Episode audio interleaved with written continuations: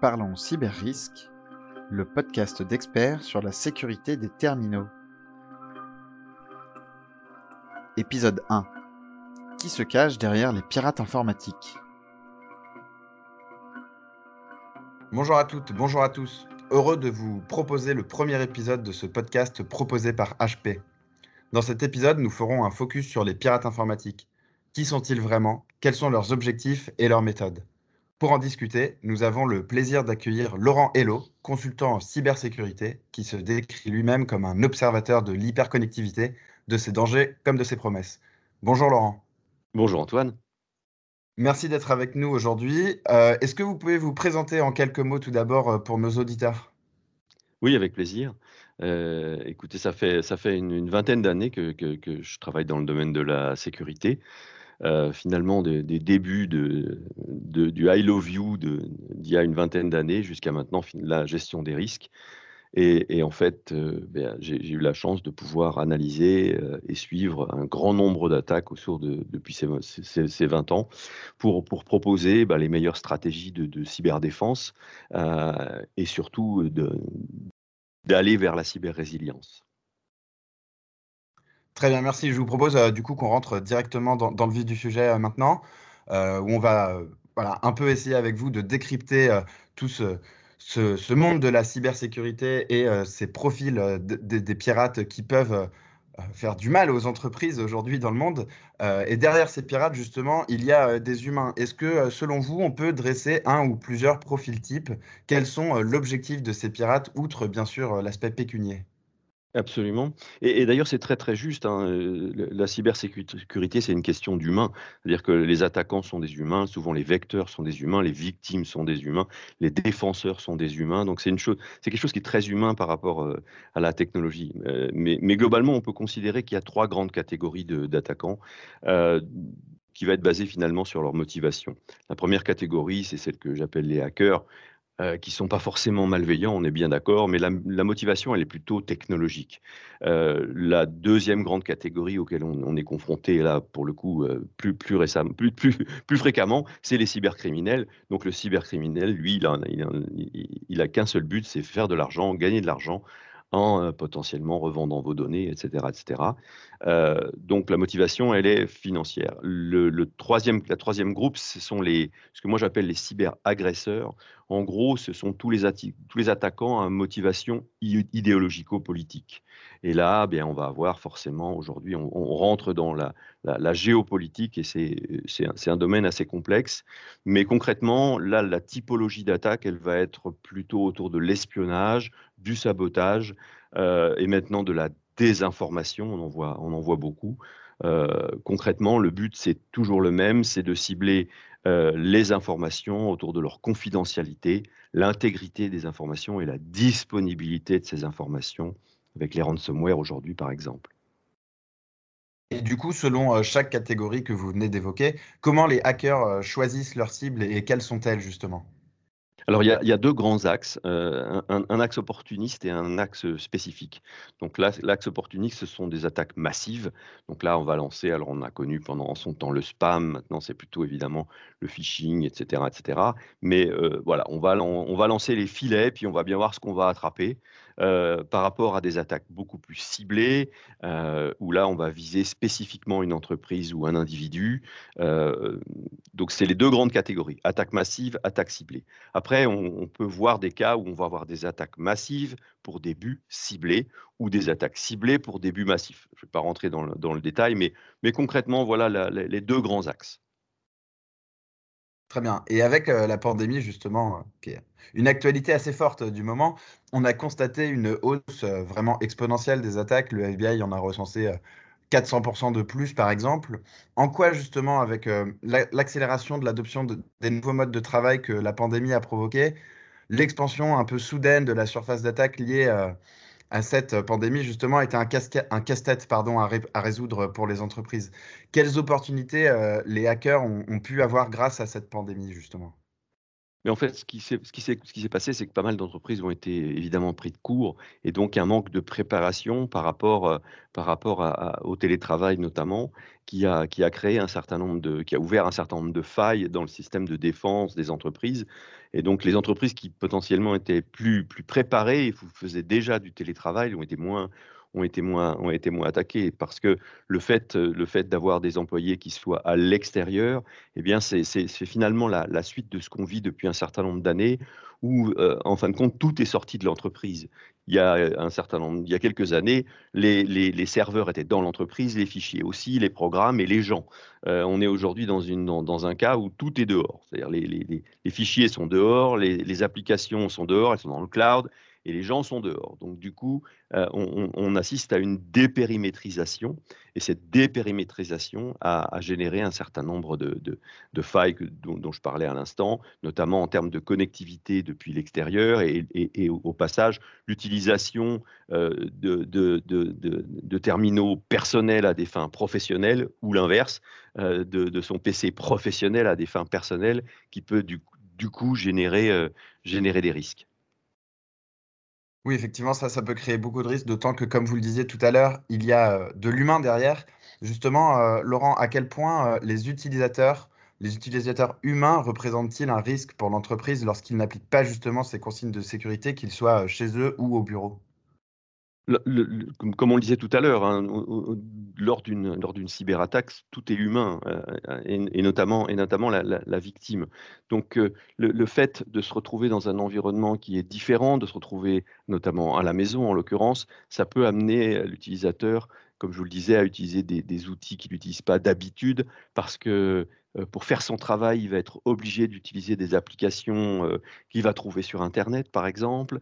Est-ce que la mise à jour des, machines aura été faite correctement? Donc, est-ce qu'il y aura potentiellement des vulnérabilités sur les ordinateurs? Donc, cette, euh, la dépérimétrisation dont je parlais tout à l'heure amène tout un, tas de, tout un tas de problématiques. Et donc, la sensibilisation des, des utilisateurs doit être renforcée, les outils de protection également, ainsi que, ainsi que les procédures. C'est toujours le triptyque en fait humain, organisationnel et technologique qui va permettre de, combler les failles. Et hormis euh, les utilisateurs, pardon, euh, voilà. Et hormis euh, les utilisateurs, Laurent, quels autres éléments peuvent représenter justement des portes d'accès à ces hackers? Alors, clairement, aujourd'hui, le grand risque, au-delà des utilisateurs eux-mêmes, c'est l'écosystème en général. Euh, la transformation numérique amène les entreprises à, avoir un écosystème connecté extrêmement vaste. Et, le danger aujourd'hui, c'est cet écosystème, euh, la chaîne de valeur. On parle plus, plus, généralement de supply chain hack, et on l'a vu récemment avec des attaques telles que celles de, euh, basées sur les outils de SolarWinds ou Kaseya, où là, les, attaquants vont d'abord cibler euh, des, prestataires informatiques qui vont être utilisés par les entreprises et ensuite, donc par effet de rebond, vont pouvoir attaquer, attaquer les entreprises. De la même manière, euh, dans, dans, dans, votre, euh, pour une grande entreprise, il est, il est probablement plus efficace euh, pour les attaquants de cibler une, une, petite entreprise qui va être partenaire, co-traitant, sous-traitant, euh, d'un grand groupe plutôt de s'attaquer à l'entreprise, à la grande entreprise elle-même. Quoique, mais bon, euh, concrètement, euh, voilà, aujourd'hui, c'est clairement la, chaîne de valeur, donc tout l'écosystème de l'entreprise qu'il faut repenser. Et d'ailleurs, maintenant, des, de, grandes entreprises demandent à leurs co-traitants, leurs sous-traitants, de, répondre à un certain nombre de, critères en termes de, sécurité pour les accepter dans leur, dans leur, dans leur environnement. Et, quel est le risque, euh, par ailleurs, pour ces entreprises qui n'ont pas forcément euh, tous les outils nécessaires pour sécuriser tous les, les terminaux ou les endpoints en anglais, comme on a parfois l'habitude de l'entendre? Est-ce que certaines entreprises sont plus concernées que d'autres? Est-ce qu'on constate une certaine euh, hétérogénéité entre justement l'armement, entre guillemets, de ces entreprises face aux cyberattaques? C'est vrai que les, entreprises ne sont pas toutes égales euh, par rapport à ça. En, termes de secteur d'activité, euh, la maturité va être, euh, essentiellement liée au, passé et au fait qu'elle soit réglementée ou non. Le secteur bancaire, par exemple, est un secteur est extrêmement réglementé depuis longtemps et confronté à, cette typologie d'attaque. Mais, ce qui, mais je pense que ce qui fait la différence ici, c'est le, le, positionnement euh, par rapport au risque, vous l'avez cité, à, savoir qu'aujourd'hui, si on regarde les rapports qui sont fournis par soit des assureurs, soit par exemple le World Economic Forum ou d'autres, euh, on voit que le cyber-risque fait partie euh, du top 3 des risques qui pèsent sur les entreprises, si ce n'est d'ailleurs le top 1 dans certains cas et, que, le, risque derrière, ça va être bah, l'interruption d'activité tout simplement, ça va être un risque sur la réputation de l'entreprise, voire un risque sur sa valeur, parce qu'il a aujourd'hui été démontré qu'une entreprise qui, euh, euh, subit une cyberattaque, ben, ça va lui coûter de l'argent dans un premier temps et, potentiellement euh, euh, son niveau de cyber-résilience peut être mis en question. Donc euh, aujourd'hui, les, entreprises qui sont les plus concernées, je dirais, c'est celles qui n'ont pas pris en compte cette notion de cyber-risque à son juste, à son juste niveau.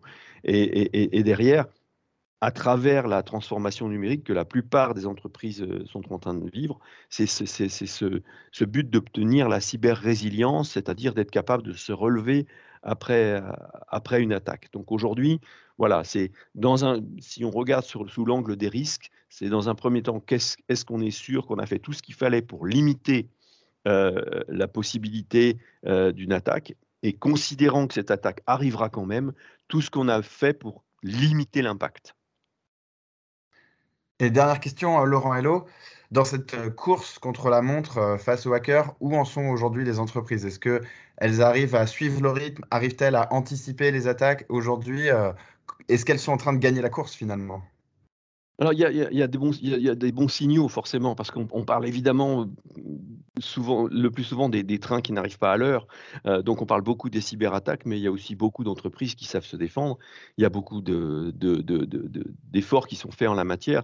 À nouveau, il y a toujours les trois, le, fameux triptyque. Il faut faire tout ce qu'on a à faire en termes d'humain, c'est-à-dire que de la, sensibilisation à la formation, au recrutement. Il faut revoir les processus. Euh, euh, par rapport à, à, ce qu'on met en place. Euh, je, vais prendre juste un exemple. La, question des, sauvegardes est, très sensible aujourd'hui à cause des ransomware. C'est bien de faire des sauvegardes, mais il faut surtout s'assurer qu'on est capable de restaurer les fameuses sauvegardes. Donc voilà, c'est tout un tas de choses qu'il faut mettre en place. Et, je dirais qu'aujourd'hui, il y, a, y a un, un changement de paradigme qui est en train de s'opérer à travers, à, travers une nouvelle vision, une nouvelle philosophie qui s'appelle le, zéro trust et qui, euh, qui, qui, prône le fait qu'aujourd'hui, euh, ben, Internet, c'est pas plus forcément comme avant, si jamais un jour ça l'a été. Autrement dit, qu'il faut tout considérer comme hostile dans un premier temps. A priori, on va tout considérer comme hostile, tout fichier qu'on nous envoie, toute connexion entrante, etc. etc. Et, et, et, et, de fait, mettre les, procédures, les outils en place euh, euh, pour faire comme si tout était malveillant. Et, dès lors, on va arriver à un niveau, de, résilience qui sera bien supérieur. Et des études montrent dès aujourd'hui que le fait de se mettre dans une posture zéro trust va limiter la casse euh, une étude a récemment montré que notamment sur les fuites d'informations, le coût lié à la fuite d'informations pour une entreprise qui serait déjà dans un mindset, dans un état d'esprit zéro trust, est, de 40, plus de 40% inférieur à, celui d'une entreprise qui n'est pas dans ce type d'état d'esprit. Donc il y, a, il, y a, il y a, vraiment des choses qui, sont, qui se mettent en place, il y a des technologies euh, qui, sont, qui sont disponibles, des technologies qui permettent de, euh, de, de, de, se protéger sans s'appuyer sur la détection. Donc ça, c'est aussi quelque chose qui, euh, qui apporte énormément d'intérêt. la nouvelle gestion des, des, endpoints dont on parlait, on, on parle du modern endpoint management. Ça, c'est quelque chose qu'il faut prendre en compte, notamment lié au fait que les endpoints maintenant sont parfois chez les utilisateurs eux-mêmes. Donc, il y a, il y, a, des très très bonnes pistes euh, pour remonter le niveau de sécurité des, entreprises, et, mais aussi des, particuliers. Donc, le, voilà, l'horizon n'est pas, sombre. on parle évidemment beaucoup de ces cyberattaques. Il faut être extrêmement conscient de ce que c'est, des impacts que ça peut avoir. Et plus on en, plus on est conscient et plus on peut reprendre confiance. Merci euh, Laurent Hello pour cet éclairage. Merci beaucoup Antoine. Merci à vous de nous avoir écoutés et à très bientôt pour un nouvel épisode. Parlons cyber risque, le podcast d'experts sur la sécurité des terminaux.